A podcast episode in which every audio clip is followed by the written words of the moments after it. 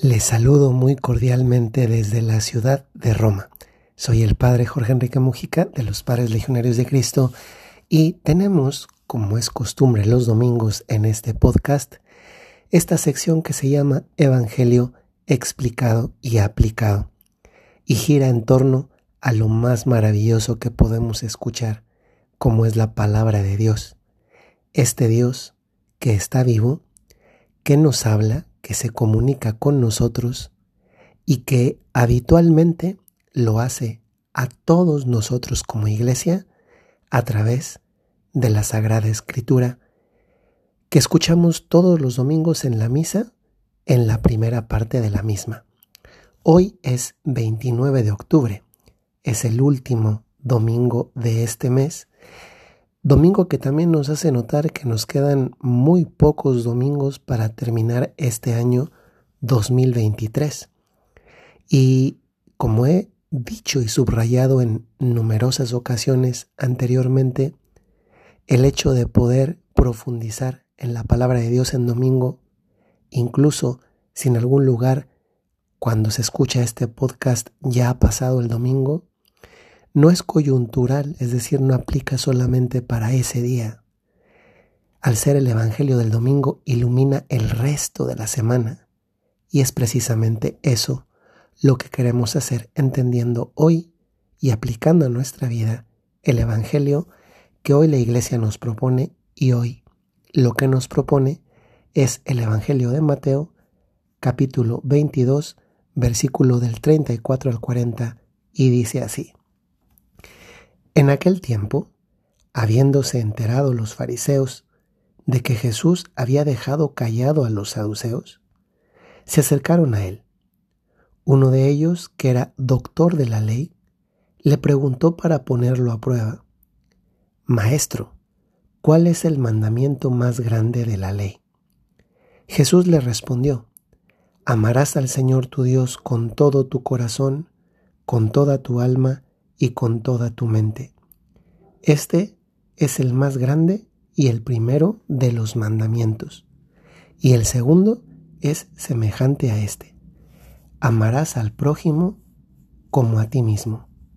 En estos dos mandamientos se sintetiza la ley y los profetas. Como dije ya al inicio, qué gusto saludarles y qué maravilloso poder profundizar hoy además en este evangelio particular porque es muy concreto. Fíjense cómo comienza diciendo San Mateo que una persona de un grupo particular, que son los fariseos, en aquel tiempo había varios tipos de grupos que también eran judíos como Jesús. Hoy nos hablan de dos, de fariseos y de saduceos. Pues dice que uno del grupo de los fariseos se había enterado que Jesús había dejado callado a otro de otro grupo, que además era del grupo contrincante de la época, que eran los saduceos. Unos creían en la resurrección de los muertos, los otros no creían en la resurrección de los muertos. Pues el que es de los fariseos se entera que ha dejado callado a los saduceos con los cuales lo único que les unía era este propósito de poner en evidencia a Jesús de tal forma que tuvieran de qué acusarle. Y entonces hace una cosa, se acerca a Jesús. Esto es interesante ver esta palabra que, que pone el evangelista, se acerca porque solamente se puede acercar el que está lejos. ¿Y cuántas veces nos sucede que nos acercamos también nosotros a Dios, no para hacerle una pregunta que a veces también, sino porque tenemos una necesidad. Estamos mucho tiempo lejos de Jesús, lejos de Dios, pero cuando llegan las necesidades queremos estar cerca porque sabemos que lo necesitamos y más aún somos conscientes de que Dios nunca nos cierra las puertas. Si alguna vez las puertas están cerradas, no es porque Dios las cerró, es porque nosotros las dejamos cerradas o porque alguien equivocadamente cree que las debe cerrar para nosotros, pero no es Dios.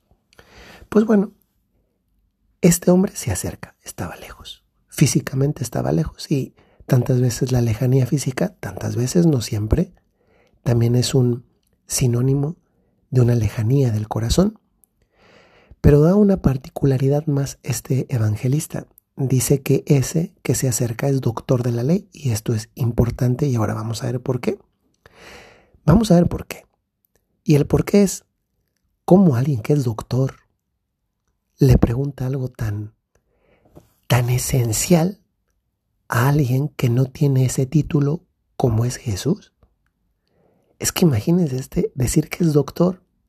Es como hoy en día alguien que hace un doctorado en algo, eh, piensen ustedes, un doctorado en matemáticas. Como para que se acerque a un niño de primaria y le pregunte cuánto es 2 más 2. Oye, pues ¿de qué te han servido tus doctorados? ¿Cómo quieres saber cuánto es 2 más 2 si tienes un doctorado? Es decir, no es que no tengas derecho a saberlo, es que ya deberías saberlo. Es más, esta pregunta que entra dentro del campo de la fe no es solamente una pregunta de tipo de conocimiento académico, tiene que ver con el hecho de la experiencia que se ha tenido de eso que se pregunta. Solamente que el evangelista subraya que este doctor de la ley, este fariseo que es doctor de la ley, le está preguntando eso a Jesús para ponerlo a prueba. Es decir, su intención no es conocer la verdad que hay detrás de esa interrogante, sino ponerlo a prueba. Jesús escucha la pregunta y la pregunta, qué hipocresía hay en la manera en cómo le habla este doctor de la ley, porque le dice maestro. El que es doctor le habla a él como maestro. Qué hipocresía.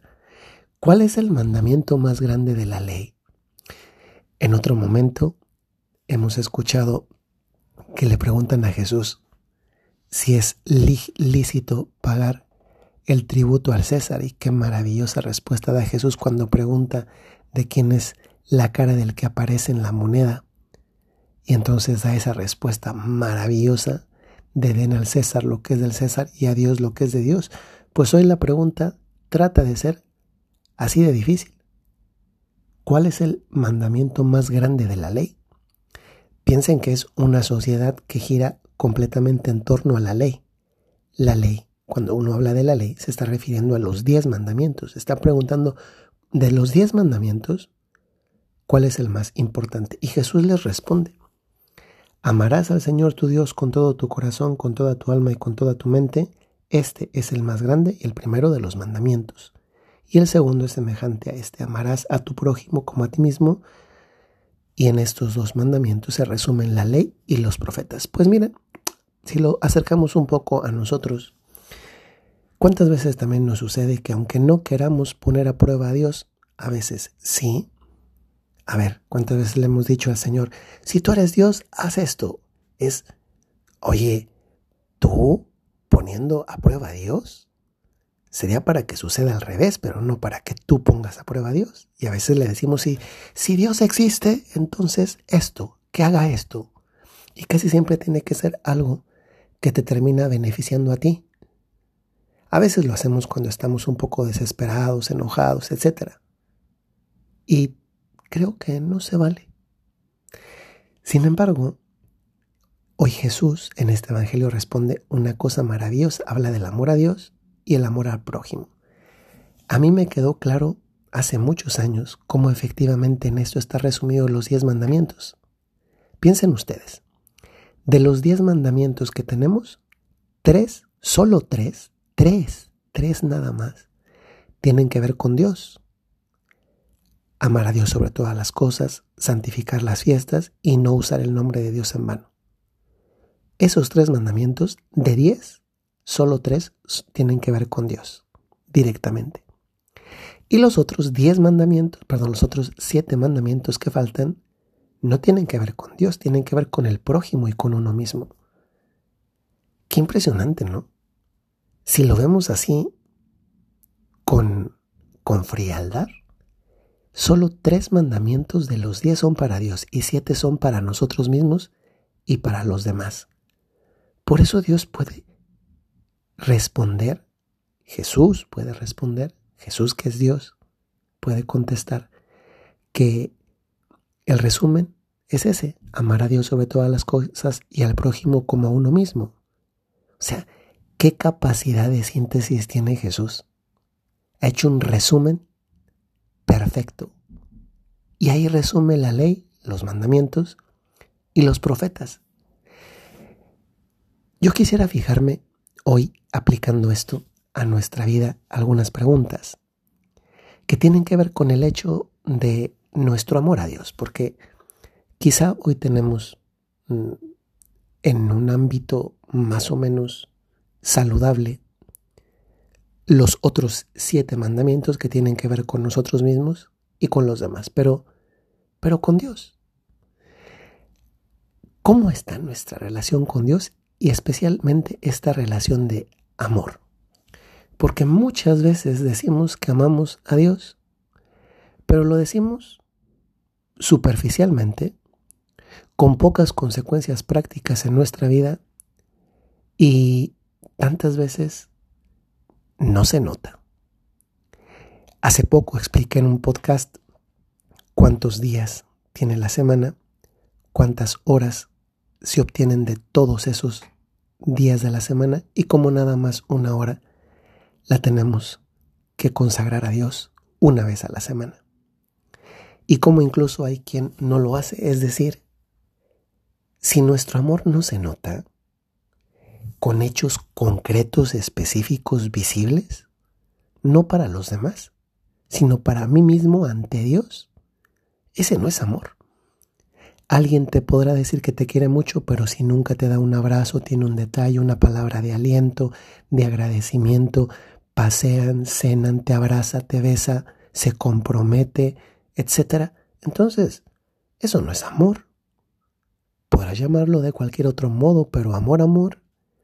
Porque a veces a Dios no le damos también lo que implicaría un amor cierto, verdadero, concreto y palpable, y fingimos actuar ante los demás para justificarnos a nosotros mismos de lo que en definitiva no le damos a Dios. Sí, algo muy concreto puede ser lo de la misa, pero hay también muchas otras acciones concretas hacia Dios que te demuestran a ti mismo si le amas o si no le amas. Hoy me fijo que asistimos a un gran espectáculo en el que pasa algo así con Dios como con los perritos. Hoy tantos le ponen sentimientos a los animales. Y ojo, eh, yo también soy favorable a, a cuidar adecuadamente a los animalitos, entre ellos también a los perros.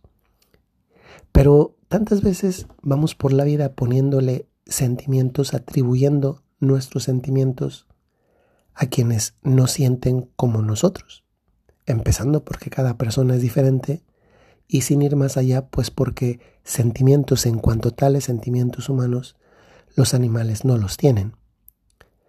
Entonces, a veces nos pasa que tratamos a Dios igual, le ponemos a ello, a Dios, los pensamientos y sentimientos que nosotros tenemos construyéndonos un Dios a nuestra medida. Y Dios no necesita ser a nuestra medida. Más bien, nosotros necesitamos estar a la medida de Dios. Y cuando identificamos que ese Dios tan grande, poderoso, ha querido tener una relación de amor con nosotros, entonces nos vemos en la necesidad de agradecerle también con actos de amor, pero con actos de amor que se notan. Hoy yo te pregunto, ¿tú amas a Dios con todo tu corazón, con toda tu alma y con toda tu mente? Estos acentos que pone el Evangelio son buenos repasarlos, es bueno repasarlos. Pero luego también se concreta en, en obras. Y las obras, Dios las recibe sí, muchas también directamente, pero muchas mediadas a través del prójimo. Y en este tiempo en el que hay tantas personas sufrientes, tantas personas necesitadas de afecto, de atención, nunca había sido tan posible manifestarle ese amor de gratitud a Dios en el prójimo, nunca había habido tantas oportunidades como hoy en día. Por eso y para concluir, si hoy tú quieres amar a Dios, si es domingo, eso se concreta en algo que ya sabes por dónde va. La misa dominical, que en la iglesia es un mandamiento, un mandamiento, mm, de uno de los cinco mandamientos de la iglesia católica, y que además nos hace medir, evidenciar ante nosotros mismos si de verdad estamos amando o no a Dios con obras, porque obras son amores y no buenas razones. Pero además también se da la circunstancia del plus, de poder amar a Dios a través de esos hermanos, a veces los más necesitados, que están muy cerca de nosotros. Les saludo muy cordialmente y nos seguimos escuchando esta semana aquí en el podcast.